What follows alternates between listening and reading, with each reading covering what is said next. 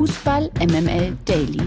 Die tägliche Dosis MML mit Mike Nöcker und Lena Kassel. Guten Morgen zusammen am Donnerstag, dem 26.05. Guten Morgen an alle Väter. Heute ist Vatertag. Daddy, Daddy cool. Jetzt geht es schon wieder los. Daddy, Daddy cool. Alles Gute zum Vatertag, lieber Mike Nöcker. Du bist ja auch Vater. Vielen Dank. Ach, das Baby und der Boomer. Im Grunde genommen bin ich ja auch, bin ich ja auch sozusagen Vater dieses Podcasts. Insofern so ist es. feiern wir das nämlich zusammen. Bitte begrüßen Sie mit einem donnernden Applaus Lena Kassel. Guten Morgen. Ja, guten Morgen. Mike, ich hoffe, du lässt es dir heute sehr, sehr gut gehen und lässt dich schön von deinen zwei Söhnen ähm, verwöhnen. Ich lasse mich von meinen äh, beiden Söhnen äh, im Bollerwagen an den Ballermann ziehen. äh, ich habe mir schon einen riesigen Eimer geholt mit Sangria und einem Strohhalm nur für mich. Und so fahre ich einfach irgendwie und guck mal, was so der Tag so bringt. Also eigentlich bist du mit diesem Vorhaben jetzt schon der Gewinner des Tages, aber es gibt tatsächlich noch einen anderen und das ist der hier. Gewinner des Tages. Das ist heute für uns der SV Werder Bremen. Als erster deutscher Profiklub wird Werder ab der neuen Saison Mitglied der Bewegung Common Goal. Künftig spendet der Bundesliga-Aufsteiger somit ein Prozent seiner Ticket- und Sponsoring-Einnahmen an zertifizierte soziale Projekte im Fußball. Bislang engagierte sich bereits der dänische Erstligist FC Nordsjælland und der US-amerikanische Club Auckland Roots. Die Initiative wurde 2017 ins Leben gerufen und Zitat von Werder-Geschäftsführer Klaus Filbri, diese Möglichkeit des kollektiven sozialen Engagements und Chance, uns mit dem Common Goal als starkem Partner an unserer Seite dafür einzusetzen, dass der Fußball einen nachhaltigen Beitrag zur Lösung der großen gesellschaftlichen Herausforderungen unserer Zeit leistet, hat uns davon überzeugt, als Verein nun diesen Schritt zu gehen. Applaus, Applaus, Applaus kann man nur sagen und gerne nachmachen. Verlierer des Tages. Das ist heute leider Gottes Slatan Ibrahimovic. Erst am Sonntag gewann er ja mit dem AC Mailand die italienische Meisterschaft. Nun droht ihm das Karriereende. Wie der AC Mailand gestern mitteilte, musste sich der 40-jährige Torjäger einer Operation am linken Knie unterziehen. Sieben bis acht Monate fällt Ibrahimovic damit auf jeden Fall aus. Und da der Vertrag des Schweden in wenigen Wochen ausläuft, steht aktuell nicht fest, ob er seine Karriere nach erfolgreich absolvierter Reha fortsetzt. Eine Entscheidung Darüber will Ibra offenbar in den nächsten Tagen treffen. Ja, die Frage, eine Fußball ist, also man muss ja mal sagen, Fußball ohne Slatan Ibrahimovic, ist es überhaupt möglich? Ist es überhaupt vorstellbar? Er ist, ach, er ist zuständig für das Spektakel. Er ist zuständig für das Besondere im Fußball. Wir haben ja vor ein paar Tagen drüber gesprochen, Mike, wie er aus diesen Katakomben stapfte mit einem Selbstverständnis und einer Selbstherrlichkeit mit Zigarre und Champagner. Das sind Bilder für die Ewigkeit. Ich mag ihn sehr, sehr gerne. Es wäre so bitter, wenn er jetzt eben dann ähm, sein Karriereende verkünden muss. Auf der anderen Seite hat er gesagt, er hört erst bei Milan auf, wenn er mit ihnen einen Titel geholt hat. Und das hat er ja jetzt gemacht. Also vielleicht ist das auch einfach ein würdiger Abschied, genau mit diesem letzten Bild. Zigarre und Champagnerflasche. Ich glaube, das ist eines Ibras würdig. Und ähm, von daher ist es zwar sehr, sehr traurig, aber es gibt schlimmere Wege, seine Karriere zu beenden, als mit diesen Bildern im Kopf. Zigarre und Champagnerflasche, so verlässt ja Lukas Vogelsang regelmäßig das äh, MML-Studio. Ähm, aber wenn wir nochmal auf Ibrahimovic schauen, also ohne Fußball, Ibra ohne Fußball ist nicht so richtig denkbar, denke ich mal. Trainer, Manager, Berater, alles in einem. Was wird kommen? Boah, also ich würde ihm empfehlen, das nicht zu tun. Ich meine, er hat so eine große Persönlichkeit. Mach doch lieber was Spannenderes. Geh nach Hollywood, mach irgendwas anderes. Er ist so außergewöhnlich. Er sollte im Gottes Namen bitte nicht in diesem langweiligen Fußballgeschäft bleiben. Er ist für mich ein Superstar. Er gehört auf die ganz, ganz große Bühne außerhalb vom Fußball. Von daher glaube ich, ist abseits des Fußballs alles offen für ihn. Ähm, und Vielleicht wird er irgendwann ein wohlhabender Präsident vom AC Mailand, so in Berlusconi-Art. Das, das könnte ich mir auch gut vorstellen bei ihm. MML International. Ja, am gestrigen Abend gab es nicht das Champions League Finale, dafür aber das Europa Conference League Finale zwischen der AS Rom und Feyenoord Rotterdam und nach einer immens langen Wartezeit von 61 Jahren steht die AS Rom mal wieder an der Spitze eines europäischen Wettbewerbs. Ist es damals 1961 noch der Messestadtpokal gewesen, holen sich die stolzen Römer am gestrigen Abend in der ersten Finalauflage der neuen UEFA Conference League den Titel durch ein knappes 1 zu 0 gegen Feyenoord. Und des einen freut's, ist des anderen leid's und während sich die Römer gestern Abend äh, in den Armen gelegen haben und mit den Fans gejubelt haben und vor allem natürlich ihren Siegtorschützen Zaniolo feierten, ja, trauern die Niederländer natürlich. Für sie ist der Traum vom nächsten UEFA-Titel nach dem UEFA-Pokaltriumph 2002, damals ja 3 zu 2 gegen Borussia Dortmund, nicht in Erfüllung gegangen. Und Historisches hat gestern Abend erneut José Mourinho geschaffen, denn er ist der erste Trainer, der Europapokale mit vier verschiedenen Teams gewinnen konnte. Mit dem FC Porto, mit Inter Mailand, mit Manchester United und jetzt eben auch mit der AS Rom. Gratulation dazu und am gestrigen Abend haben sie es unter seiner Führung auch wieder taktisch hervorragend gemacht, sind in Führung gegangen eben durch Zaniolo und haben diese knappe Führung dann mit hoher Disziplin über die Zeit gebracht und hat dafür gesorgt, dass sich Feyenoord Rotterdam ein Stück weit die Zähne ausgebissen hat hinten raus. Dementsprechend geht dieser Sieg für die AS Rom durchaus in Ordnung. Bevor wir morgen hier an dieser Stelle in aller Ruhe mit Trommelwirbel, Felix Groß über das Champions League Finale sprechen werden, wagen wir nun mal einen Rückblick, der vor allem Fans des FC Bayern wehtun könnte. Wir erinnern uns, Bayern gegen Chelsea, das Finale da home, München deutlich überlegen, trotzdem ging es ins Elfmeterschießen. Dieses Spiel wurde für viele Bayern-Fans dann zum Trauma. Und unsere Freunde vom Podcast Nachholspiel reden in ihrer aktuellen Folge über genau dieses Spiel anlässlich des zehnten Jahrestages.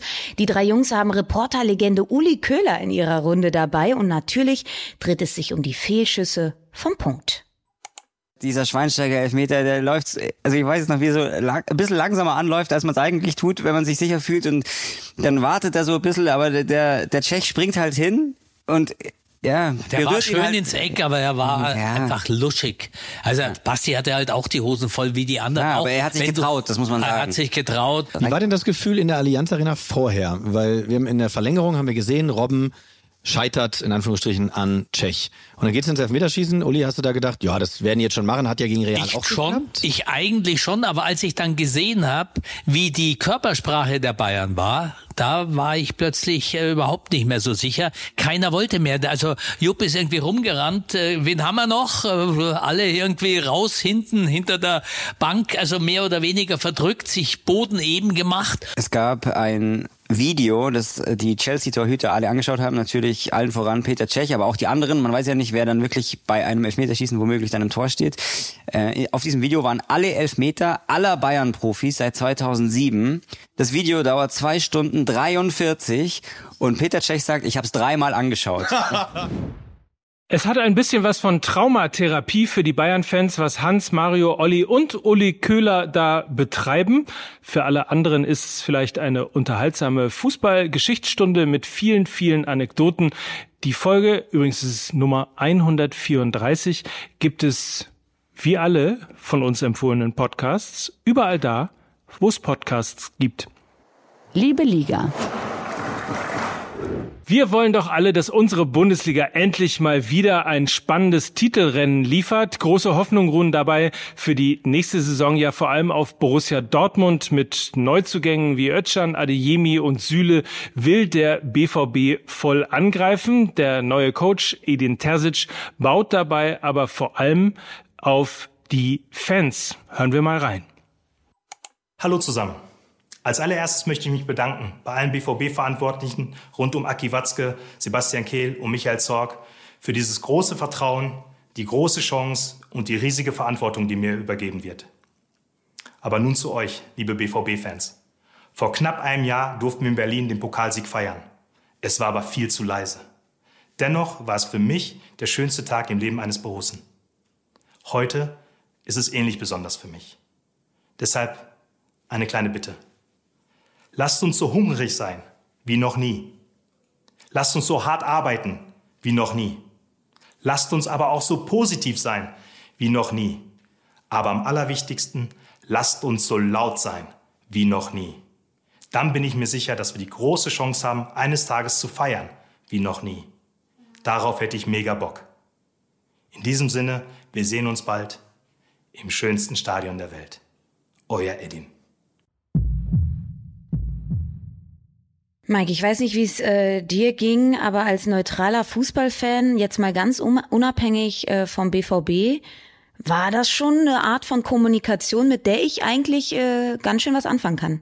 Total. Und es ist äh, vor allen Dingen nicht dieses, ja, wir wollen Titel gewinnen oder wir wollen uns für die Champions League qualifizieren oder im DFB-Pokal weit kommen. Das sind ja normalerweise immer die Ziele, die dann definiert werden von Vereinen. Das ist genau das so ein bisschen auch, was der ähm, BVB halt braucht. So dieses Gemeinschaft einschwören, Leidenschaft versprühen, so ein bisschen eine Portion Klopp äh, rüberziehen in die Neuzeit. Äh, Im Grunde genommen ja die Identität, die Borussia Dortmund seit langer, langer, langer Zeit sucht. Also ich bin sehr gespannt. Muss übrigens noch Nico Schlotterbeck in der Aufzählung der Neuzugänge äh, natürlich noch nachliefern. Also das ist eine tolle Mannschaft, die da entsteht und ähm, offensichtlich hat Edin Terzic auch das Gespür für die richtige Ansprache und für die richtige äh, Sprache letztlich auch nicht nur eben für die Mannschaft, sondern eben auch für die Fans. Ja, und es hat so ein bisschen was von aus der Kurve für die Kurve. Also du hast es ja gerade angesprochen. Er hat genau ähm, das begriffen, was gerade so im Argen liegt. Ne? Ich glaube, der Tiefpunkt war natürlich die Niederlage gegen Bochum, Pfiffe von der Südkurve im heimischen Stadion. Also es gab ja schon in dieser Saison auch ein Stück weit einen Bruch mit den Fans, die sich nicht mehr so recht mit der Mannschaft identifizieren konnten und so weiter, nicht mehr mit den Spielern identifizieren konnten. Und ich glaube, dem BVB tut es total gut, ein Trainer an der Seitenlinie zu haben, der diese Vereins-DNA in sich trägt und das eventuell auch auf etwaige Neuzugänge äh, und äh, Spieler, die von extern dazukommen und kamen, dass er denen das eben so einimpft sozusagen. Und wenn man mal sieht, dass mit Mats Hummels und Marco Reus in den nächsten zwei bis drei Jahren eben auch Spieler mit Vereins-DNA sicherlich den Verein verlassen werden, altersbedingt, dann ist, glaube ich, ein Trainer, der das lebt und spürt und weitergibt an die Jungen, die da nachkommen, sehr, sehr wichtig. Und dass er dieses äh, Synonym von Hunger die ganze Zeit unterbringt in diesem kleinen Statement, das finde ich wirklich sehr passend. Die MML Gerüchteküche. Es sieht wohl ganz danach aus, dass der FC Bayern weiter an seinem Kader bastelt. Mittelfeldspieler Ryan Gravenberg wird wohl bald Münchner. Der FC Bayern hat in den Verhandlungen mit Ajax Amsterdam offenbar einen Durchbruch erzielt. Wie Football International und De Telegraph am gestern übereinstimmend berichtet haben, haben sich beide Clubs auf eine Ablösesumme in Höhe von 19 Millionen Euro geeinigt, die über Bonuszahlungen noch auf bis zu 24,5 Millionen Euro anwachsen kann. Erst am Dienstag hatte der deutsche Rekordmeister die ablösefreie Verpflichtung von Gravenbergs Teamkollegen Nusser Masraoui bekannt gegeben.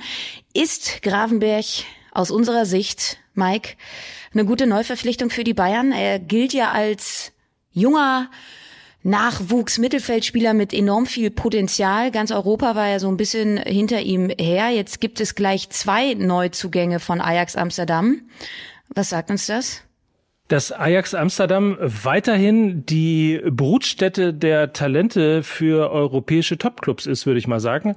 Und noch dazu ja auch äh, Talente hervorbringt, die vergleichsweise dann doch ja noch günstig sind, weil 19 Millionen Euro, da kann man ja äh, in Paris, da lacht man kurz mal in Paris drüber. Ähm, also ich bin sehr gespannt. Es, wie gesagt, in der Vergangenheit viele, viele Spieler, die von Ajax Amsterdam gekommen sind, ausgebildet worden sind.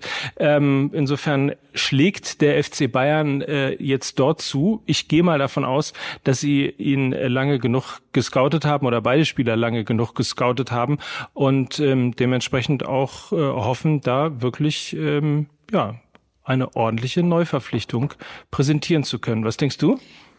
Also wir haben ja lange und oft darüber gesprochen, dass die Bayern ja eigentlich so einen klassischen Sechser brauchen, so einen aggressive Leader, der irgendwie so eine defensive Absicherung gewährleistet, der gut in der Tiefenstaffelung ist, um eben auch die Defensive, die ja immer die Achillesferse jetzt war in dieser Saison, bei den Bayern eben ein bisschen entlastet.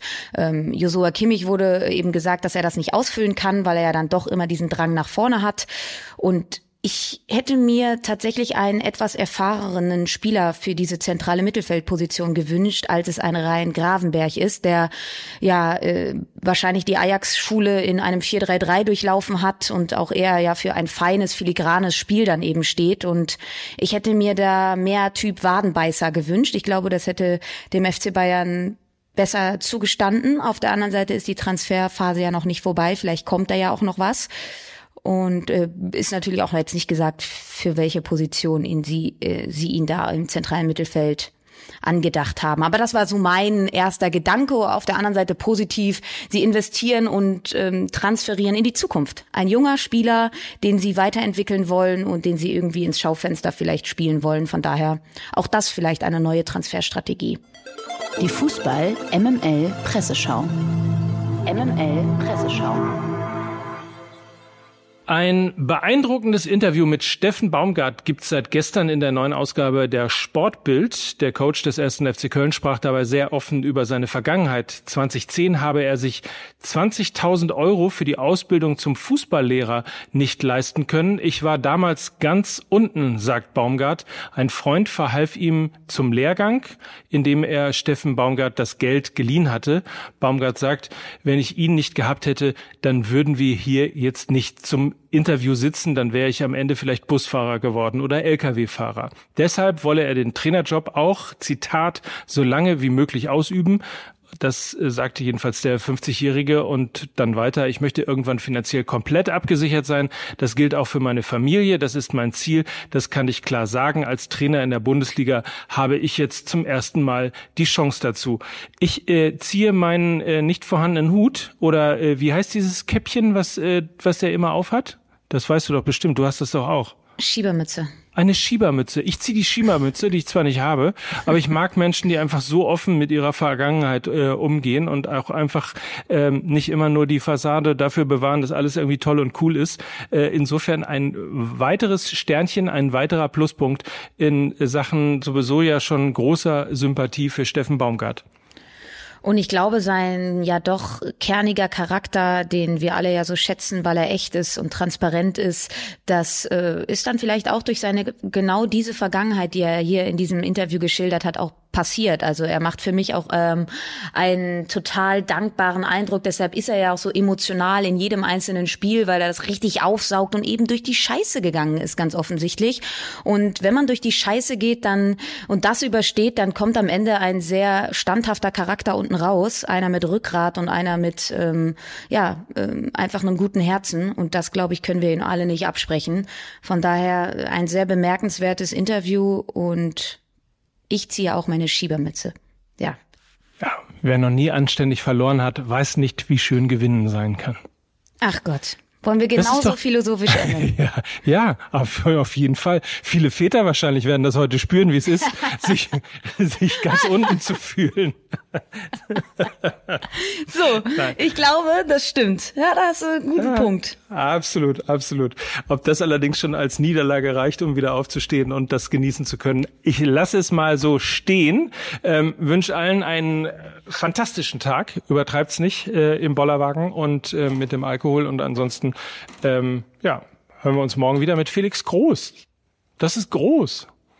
Das ist groß und das wird toll und ihr dürft euch darauf freuen. Es gibt ein fettes, fettes Champions League Finalspezial. Äh, und langsam fängt es da auch an zu kribbeln. Ein ganz, ganz großes Spiel ja. wartet da auf uns und wir wollen euch darauf eben bestmöglich einstimmen. Natürlich mit dem Bruder von einem eben dieser Champions League Teilnehmer. In diesem Sinne, das waren Lena Kassel und Mike Nöcker für Fußball MML. Tschüss. Tschüss.